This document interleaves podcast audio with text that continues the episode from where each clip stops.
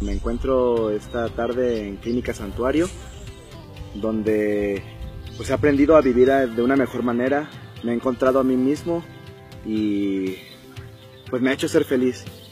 Em, yo cuando llegué, eh, pues había perdido todo en, en mi vida, había perdido, eh, pues mi familia ya no llegaba a la casa, me peleaba, eran peleas, me sentí incómodo estando ahí, en lo laboral, ya no trabajaba, no estaba estudiando, no hacía nada de provecho más que drogarme. Yo consumo, consumía desde marihuana, éxtasis, LSD, cristal, pues de todo. Y era una vida bastante triste. Y lo peor es que no me daba cuenta de eso.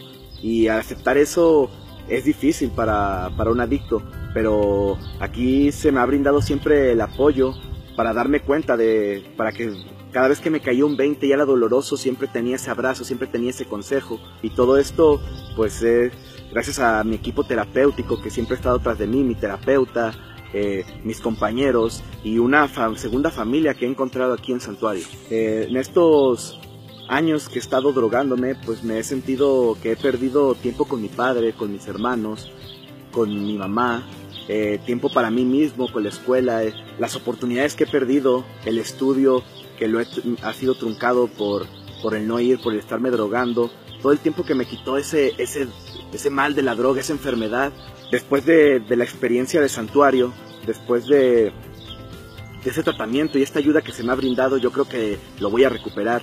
Yo creo que ahora voy a poder estar con mi familia de una manera saludable, demostrarles mi amor, demostrarles el cariño que les tengo y la gratitud y honrar a mis padres más que nada. Y terminar mis estudios y ser una persona exitosa laboralmente, un buen hijo, un buen hermano, una, un buen elemento de la sociedad. Y todo esto se lo agradezco a Clínica Santuario.